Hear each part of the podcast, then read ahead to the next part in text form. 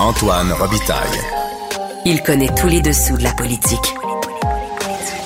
Une entrée privilégiée dans le Parlement. Là-haut sur la colline. Antoine Robitaille. Bon jeudi à tous. Aujourd'hui à l'émission, François Legault et Justin Trudeau ont annoncé aujourd'hui la clé de voûte de la filière batterie, l'usine Northvolt, qui nécessitera des investissements publics gigantesques. Le reporter Francis Alain du Journal de Montréal est un spécialiste de cette filière. Il était sur place ce matin et avec lui, on analyse ce pari fascinant que font nos gouvernements. Mais d'abord, mais d'abord, c'est l'heure de notre rencontre, les voix de la voix. Émotionnel ou rationnel? En accord ou à l'opposé? Par ici, les brasseurs d'opinion et de vision. Les rencontres de l'air. Bonjour Guillaume Lavoie. Antoine Robitaille, bonjour. Expert en politique publique, cher Guillaume, on commence tout de suite avec l'analyse sportive de la période de questions. Tu veux commencer, Guillaume, en suggérant un changement de système de jeu?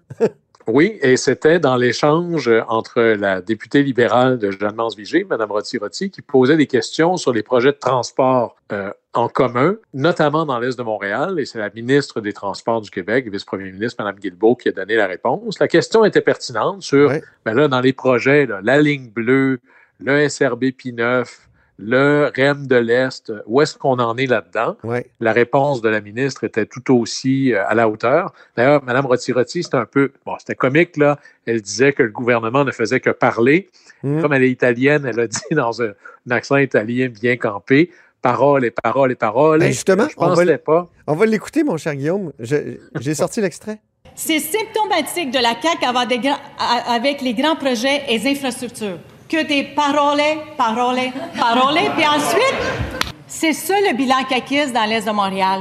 Des grands parleurs, des petits constructeurs. C'est honteux. pourrait insérer au passage l'état dans lequel ils nous ont laissé le tunnel Hippolyte Lafontaine, mais je vais passer là-dessus, Madame la Présidente, comme le pont de l'île puis comme bien d'autres infrastructures qui n'ont pas entretenu pendant 15 ans, puis on se ramasse à être tout obligé de réparer en même temps. Ça, c'est grâce à vous. Bravo pour l'Est de Montréal. Le REM de l'Est, on est en train d'étudier des scénarios alternatifs. Est-ce que quelqu'un ici pense que ça a du bon sens, 36 milliards pour un tracé? Je pense que non. On est en train de travailler sur des alternatives pour avoir un projet à un coût réaliste, un projet qui va enfin offrir une mobilité accrue dans l'Est de Montréal, alors que les libéraux s'en sont foutus pendant 15 ans. Ils ont fait un REM dans l'Ouest parce que les comtés sont libéraux, et dans l'Est, ils n'ont rien Terminant. fait. Donc, nous, on va faire avancer, et les citoyens de l'Est vont être mieux desservis que jamais. Donc, un échange vif, euh, Guillaume. euh, beaucoup d'insultes de la part de Mme Rotti-Rotti. Ben, Des grands parleurs, petits constructeurs. Dalida, c'est Dalida, vrai que ça, ça faisait du bien.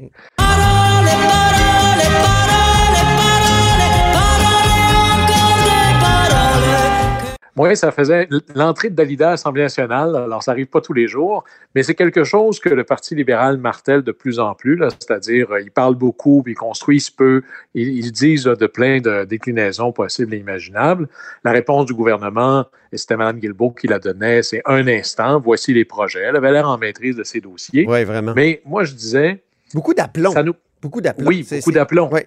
Mais il faut changer de système de jeu. Quand il est question de transport au Québec, et particulièrement de transport au- en commun, Mhm. c'est vraiment l'obsession des gros projets d'infrastructure. C'est toujours ça qui revient. Et là, la réponse du gouvernement, c'est nous, on met plus d'argent que jamais, plus d'argent que vous, plus d'argent dans le transport en commun que jamais et plus que dans le routier standard. Alors, fort bien en soi.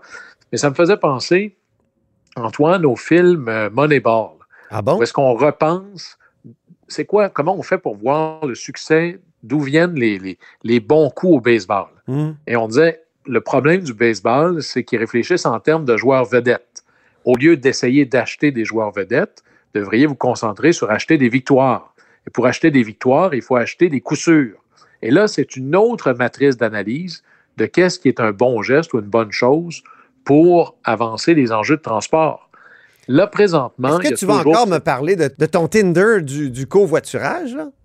Oui, mais en, disons ça en termes plus euh, costauds et sérieux. C'est-à-dire que on n'a pas d'objectif de transport au Québec. Ouais. On sait que le problème numéro un, c'est la voiture en auto solo. C'est Ouais. une seule personne dans sa voiture. Mm. C'est inefficace. euh, au plan économique, au plan environnemental, au plan de la mobilité. Notre objectif ne devrait pas être de financer du transport en commun, quoique c'est fort louable. Ben oui. Notre objectif devrait être de financer plus de trajets qui ne sont pas en auto solo. Et là, c'est quoi l'objectif en pourcentage? Et donc, au lieu de courir après des joueurs vedettes ou des projets d'infrastructure, Ouais. on devrait essayer de financer des solutions qui nous garantissent de réduire le nombre de trajets en auto solo. Peut-être que certains projets d'infrastructure peuvent donner ça, mais on ne ferait pas de pari sur la solution. On prend ce qui marche le mieux. Et par exemple, il y a, Antoine, 25 millions de sièges de voitures vides en mouvement et de plus en plus, soit parce qu'on modernise... Excuse-moi, où 25 millions? Chez nous? chez nous au Québec. Là. Alors, au Québec, aujourd'hui, aujourd'hui, dans la journée, il y avait 25 millions de sièges de voitures vides en mouvement. 15 millions seulement dans la région de Montréal, 6 millions dans la région de Québec. Alors, l'idée, c'est comment on fait pour remplir les sièges. Et pour que les gens covoiturent, eh bien, il faut qu'ils en retirent un avantage pour le chauffeur. Et l'avantage, mais ça chiffre en dollars. Présentement, la loi dit, ben, faites pas trop d'argent. Moi, je Oui. dis, devenez milliardaire en faisant du covoiturage si vous voulez. Ça ne me dérange pas. Ce qu'on veut, c'est réduire le nombre de voitures en auto solo. OK, OK, mais qui paierait, là? C'est ça. Je suis content parce qu'on on l'a abordé l'autre fois et on n'a pas eu le temps, mais là, j'aimerais que tu m'expliques. Qui paierait? Alors, ou bien c'est les gens qui paient, parce que posséder une voiture au Québec, ça coûte minimum 7000 dollars par année. Mhm. Alors, tu te dis, ben moi, je vais prendre une autre. On n'achète pas des moyens, on achète du transport, on achète un trajet. Alors, moi, aujourd'hui, mon trajet, je le fais comme ça.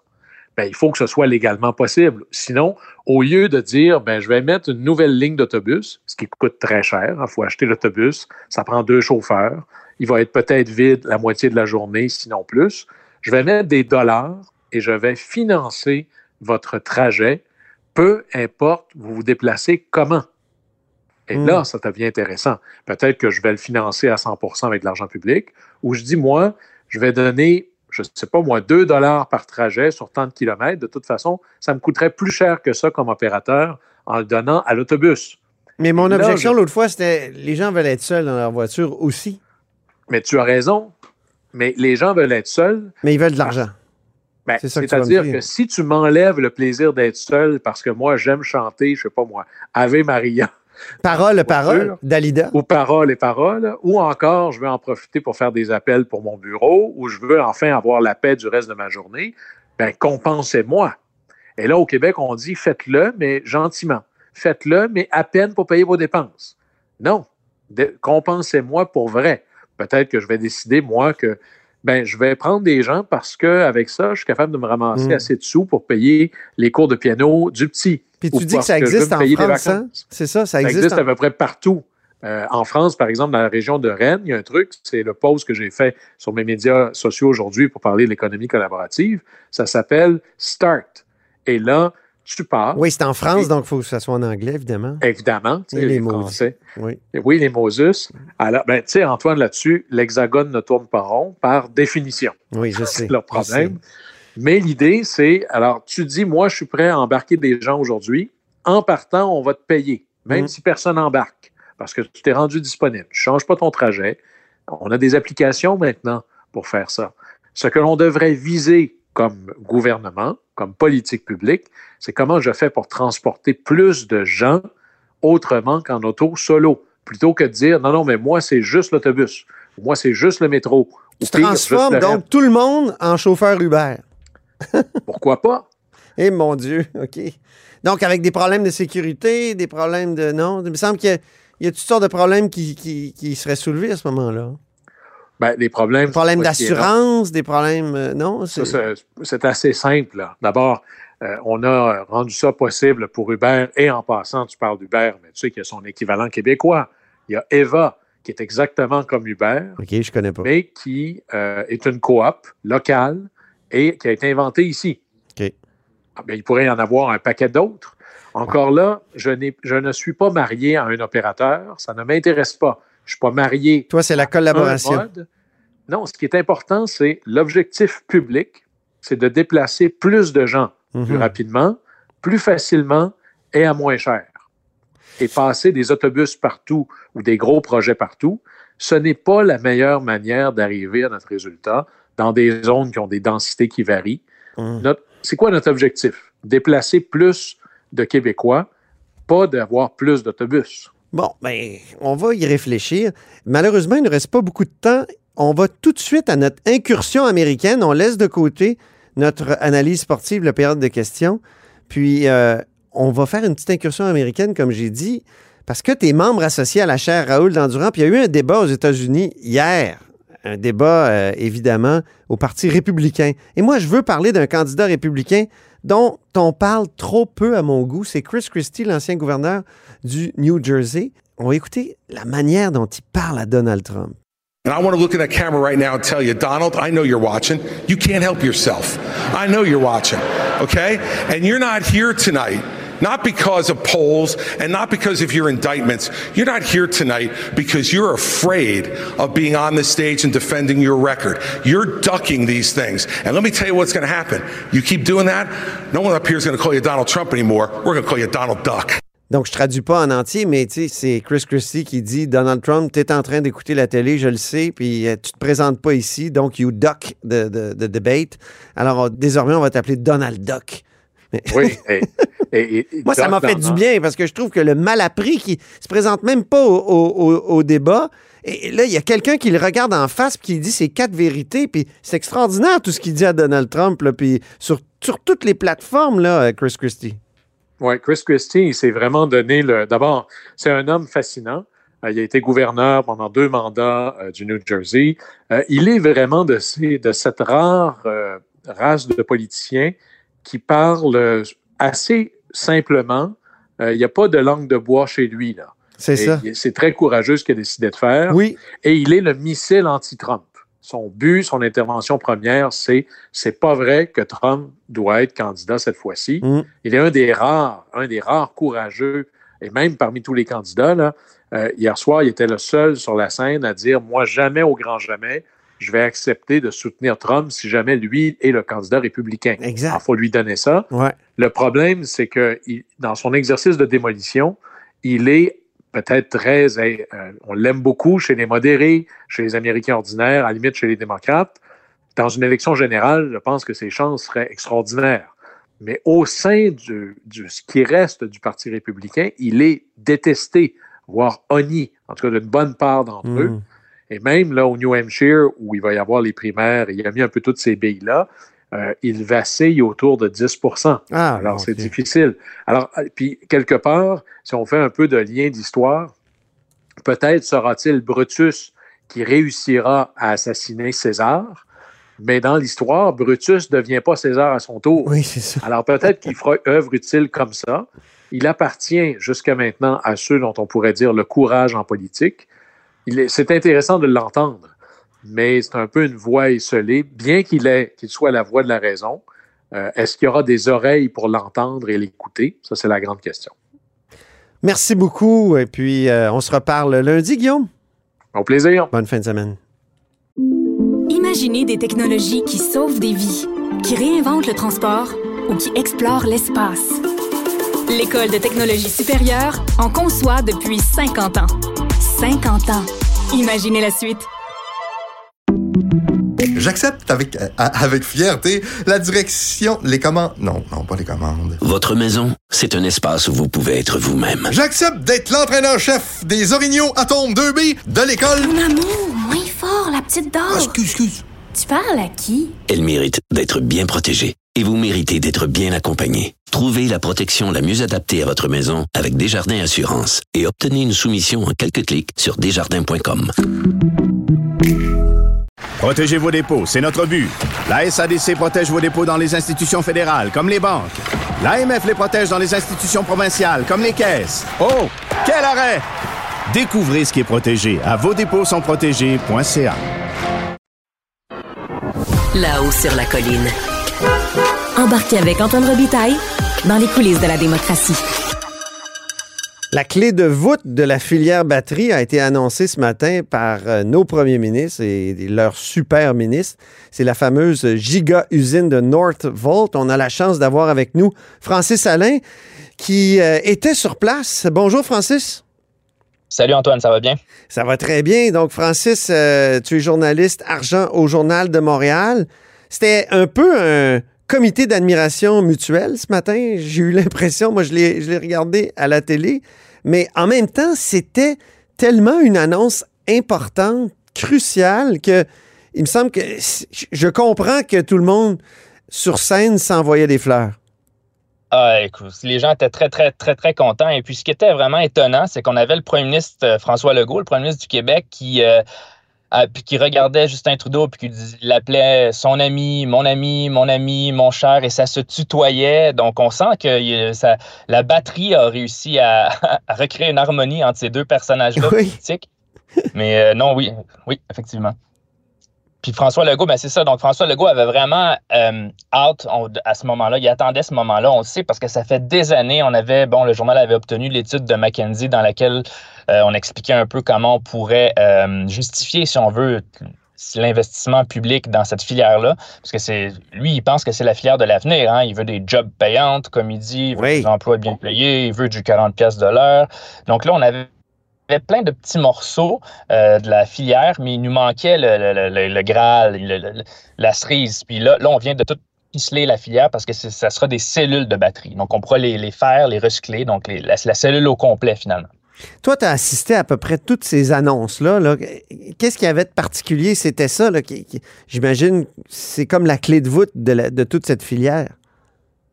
Effectivement, parce qu'à chaque fois, on, annonce différents items de, Bon, il y avait POSCO, GM POSCO. Euh, on, annonce toujours des, des, composants de la batterie. Puis là, on dit, bon, ben là, aujourd'hui, on annonce certaines composantes. Euh, ça vaut cher, ça a de la valeur, mais ça reste tout le temps un peu... Euh, pas abstrait, mais bon, c'est un petit bout de batterie, là, c'est difficile à, expliquer. Puis les politiciens, ils, font, ils sont bons, ils, nous expliquent ça, ils font de leur mieux, ils nous, nous illustrent ça. Mais là, aujourd'hui, on a vraiment la grosse usine. Donc, c'est pas, c'est pas une usine de quelques centaines d'emplois, là. C'est une usine de 3000 emplois, 318 euh, euh, terrains de football américains. Donc, mmh. c'est, immense, là. ça, c'est dans le niveau des méga-usines. Et moi, j'avais visité le site de la méga-usine de Volkswagen à Saint-Thomas. Oui, oui. En mars dernier. Comment ça se compare justement ces deux projets-là? Parce que Volkswagen, on, s'est senti un peu, euh, euh, comment dire, doublé par l'Ontario dans, ce dossier-là. Effectivement, c'est l'impression qu'on avait. Euh, ensuite, le Fitzgibbon disait en entrevue, non, ben, la discussion a duré pas, pas longtemps parce qu'on n'avait pas ce qu'il fallait à ce moment-là. C'était juste une question d'électricité qui n'était pas là au bon moment, finalement. Mais là, cette fois-ci, euh, l'annonce est faite. Et puis, on a, nous, notre usine avec des milliers d'emplois, notre, giga-usine, notre méga-usine. Mmh. c'est euh, c'est ça, c'est des investissements comparables, Francis, mais pour Vaux, on n'avait pas l'électricité. Là, on l'a. Ça, c'est un bout que j'ai pas compris. Ben, justement, là, ce qui se passe, c'est qu'on a, on a comme un peu, on a changé un peu de ces derniers mois, là, on a vu euh, le ministre Fitzgibbon et puis, euh, ben, on a vu euh, Michael Sabia arriver à la tête d'Hydro-Québec.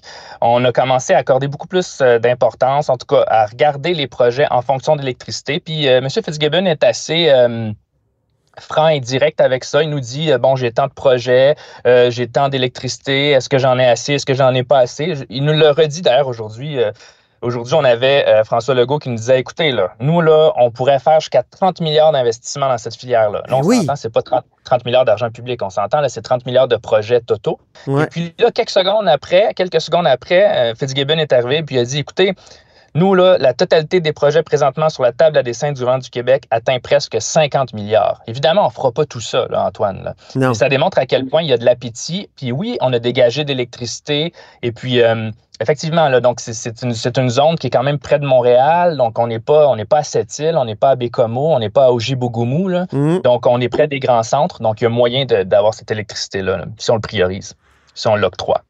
OK.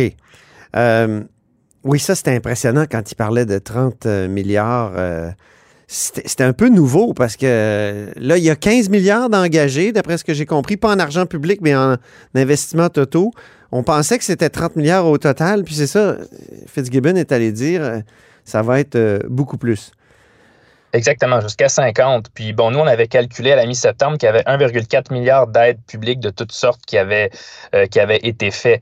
Donc, si, si on calcule ça, tu sais, c'est ça. Donc, il y a vraiment beaucoup d'argent qui a été. Euh, Combien ça va nous coûter juste pour euh, Northvolt? Ben, c'est ça. Là, ce qui est intéressant avec euh, cette histoire-là, c'est que, bon, nous, on avait sorti euh, il y a deux semaines, moi, j'avais obtenu euh, des documents, des informations qui disaient que le gouvernement était prêt à mettre 1,4 milliard dans, là-dedans, dans Nordvolt. Et puis là-dedans, il y a un petit peu de tout. Il y a de l'équité, il y a des prêts. Puis là, aujourd'hui, le, gouvernement a détaillé ça. Donc, il est arrivé puis avec un petit peu plus de détails. Ah. Euh, Fitzgibbon, il a dit, bon, il va avoir sur 1,4 million, il va avoir 400 millions de subventions, puis 1 milliard de prêts d'équité. Fait que souvent, on va, mettons, mettre 200 millions pour acheter le terrain. Après ça, on fait un prêt pardonnable. Le prêt pardonnable, selon le principe de Fitzgibbon qui a développé, c'est vraiment, euh, si tu crées le bon nombre d'emplois, ben, on te pardonne. Si tu ne crées pas le bon nombre d'emplois, ben, il n'est pas pardonnable. Ça reste un prêt, il faut que tu nous rembourses. Donc, il y a tout ça. Donc, il va avoir 1,4 milliard donc, comme je disais, dans Nordvolt du Québec. Et il y a 1,5 milliard qui va être ajouté en 2027 quand l'usine euh, fonctionnera, sera en marche. Ça va être lié aux opérations. Donc, ça, c'est un. Comment dire? C'est vraiment pour répondre à l'IRA, c'est l'Inflation Reduction Act aux États-Unis. C'est que chaque batterie qui est fabriquée puis vendue, le gouvernement va donner une petite aide. Ah, OK. Donc, il y a une aide qui est liée à, euh, comment dire, les opérations, qui est lié aux opérations. C'est pas, ils n'auront pas tout l'argent tout de suite, là, euh, au moment de la construction. Il va falloir vraiment qu'il y ait une, euh, une opérationnalisation puis un début de marchandisation. Exact, c'est exactement ça. Puis là-dessus, ils ont vraiment été, on sentait que c'était le message qu'ils voulaient nous lancer parce que nous, quand on arrive puis on voit 1,4 milliard, puis on voit 1,5 milliard, on se dit ça fait 2,9, ça veut dire c'est 3 milliards d'argent public. Mais là, tout de suite, là, M. Fitzgibbon, et puis ensuite, euh, même en marge de la conférence de presse, même François-Philippe Champagne est venu nous expliquer puis nous inciter en voulant dire attention, là, toutes euh, les milliards qu'on va donner qui vont être liés aux opérations, ça dépend vraiment des, batteries fabriquées et vendues. Lui, ce, ce, que, ce que lui ne disait pas, mais qu'on comprenait en parlant d'autres gens autour, c'est que l'IRA pourrait tomber peut-être que Joe Biden, le président américain, va dire on arrête de subventionner à fond euh, cette industrie-là. Si Trump arrive, clairement, Trump a dit que lui arrêtait ce style de, ce style de, de, pratique-là commerciale. Alors, si tout ça tombe, le Québec ne fera pas ça. Tu comprends? Donc, si, si, si l'IRA tombe demain matin, il y a zéro aide liée aux batteries fabriquées et vendues. Et puis ça, c'est dans le contrat. Nous, on nous a dit que c'était dans le contrat. Donc, ça pourrait aller jusqu'à 3 milliards d'aides publiques, mais c'est ça. Il faut s'entendre, c'est pas nécessairement. L'aide publique en tant que telle, pré-subvention, c'est 1,4. Le, 1,5, c'est vraiment lié à la batterie fabriquée et vendue.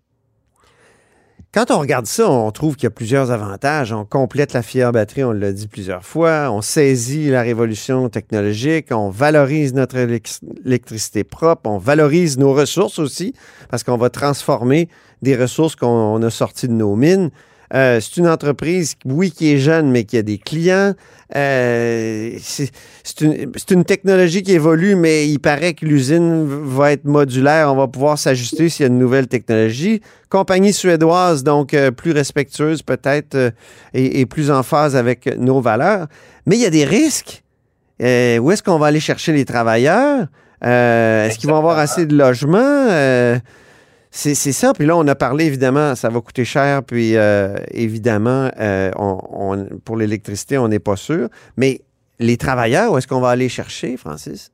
Bien, on, a, on, a, posé, moi j'ai posé la question euh, au premier ministre Legault puis je lui ai dit parce qu'effectivement, comme, comme euh, bon, on est en pénurie de main-d'œuvre, là, l'économie se contracte un petit peu. Alors peut-être que ça va être moins pire dans le sens où les gens vont garder leur. Euh, ben, ça commence déjà, disaient certains économistes là, de Desjardins, Marc. Les gens commencent à garder leur emploi. Ils sont, ils sont un petit peu plus timides de démissionner parce que la situation économique devient un peu plus calme. Donc tout ça pour te dire que la, la, pénurie de main-d'œuvre va s'estomper doucement quand même. Et moi, j'ai posé la question au premier. J'ai dit écoutez, on est en, en pénurie de main-d'œuvre. J'ai dit. Euh, euh, je veux dire, c'est pas facile. Est-ce qu'on va les trouver? Donc, lui, ce qu'il dit, euh, puis c'est intéressant, c'est qu'il dit il faut vraiment, ça va être un défi pour les entreprises, mais c'est un, un, énorme avantage pour les travailleurs. Il prend le pari des travailleurs là-dedans. Mm-hmm.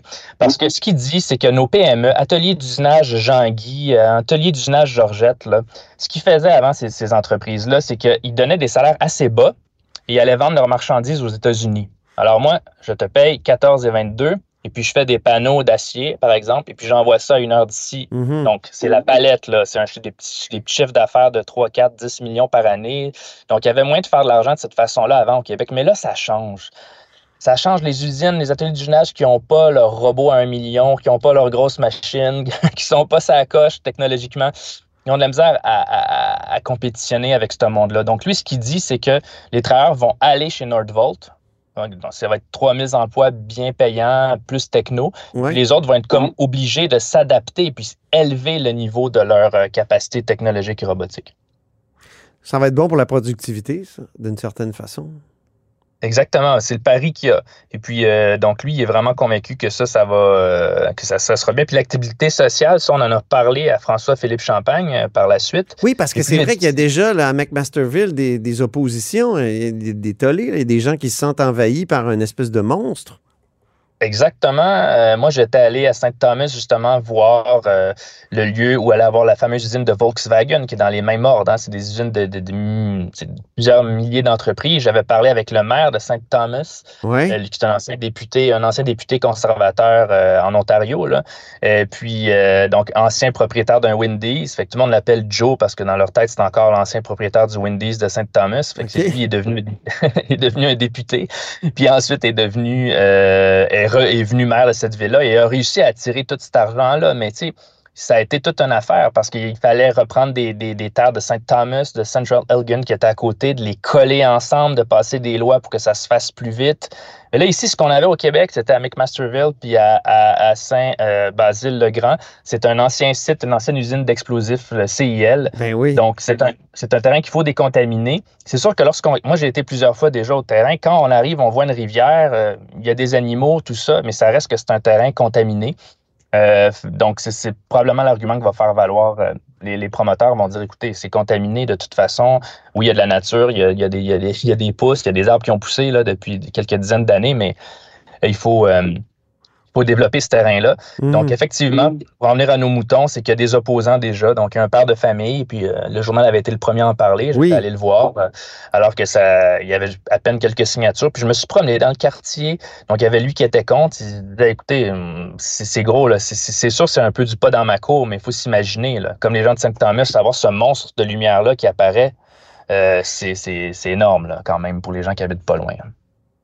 Dis-moi, Francis, en terminant, euh, c'est un pari, ça c'est certain que nos gouvernements font. Est-ce que c'est un pari trop risqué? Penses-tu qu'on on risque d'être heureux comme devant, je sais pas moi, le- la baie James qu'on a évoqué aujourd'hui, ou euh, ça va être comme, euh, mon autre exemple est un peu bancal, mais en tout cas, Minitel en France, ça va être quoi selon toi? en tout cas, on veut pas que ça vire comme Nortel, ça, c'est sûr. Oui, c'est ça. Mais c'est sûr que le gouvernement, oui, c'est un pari risqué, puis même M. Fitzgibbon le reconnaissait lui-même, il y a un pari aussi technologique. Euh, moi, j'en ai déjà parlé aussi au président de quelquefois euh, de Lyon Électrique, Marc Bédard, Oui. que je vois depuis plusieurs années dans des événements, et puis les gens disaient, OK, on a ces belles usines-là, mais tout d'un coup, demain matin, c'est plus du lithium, puis c'est du sel, mettons. Oui, oui, du a, sodium. est-ce qu'on a tout perdu? La batterie sodium. C'est ça, la batterie sodium, les Chinois sont là-dedans. Donc, mais ce que me disent les, les chefs d'entreprise, c'est qu'ils me disent ben non, on va déjà avoir les machines, on va déjà avoir l'expertise, alors on va Mhm. être capable de se revirer sur un dizaine. Donc, il faut, il faut développer ça. Donc, oui, c'est un pari risqué, mais eux jugent que de rien faire, ça sera encore plus risqué. là. Donc, Mhm. euh, c'est quand même un gros morceau qu'a réussi à obtenir le Québec là, avec la confirmation d'aujourd'hui. Merci infiniment, Francis Alain. Merci Antoine, c'est un réel plaisir. Oui, plaisir partagé. Je rappelle que tu es journaliste argent au Journal de Montréal. Et pour nous, tu étais journaliste en or aujourd'hui. Ça, Je, finissais- je finis toujours par un truc têteux. Salut! Parfait, c'est bon ça. Merci, c'était un plaisir. À bientôt. Et c'est ainsi que se termine La Haut sur la Colline en ce jeudi. Merci beaucoup d'avoir été des nôtres. N'hésitez surtout pas à diffuser vos segments préférés sur vos réseaux. Ça, c'est la fonction partage. Et je vous dis à demain. Cube Radio.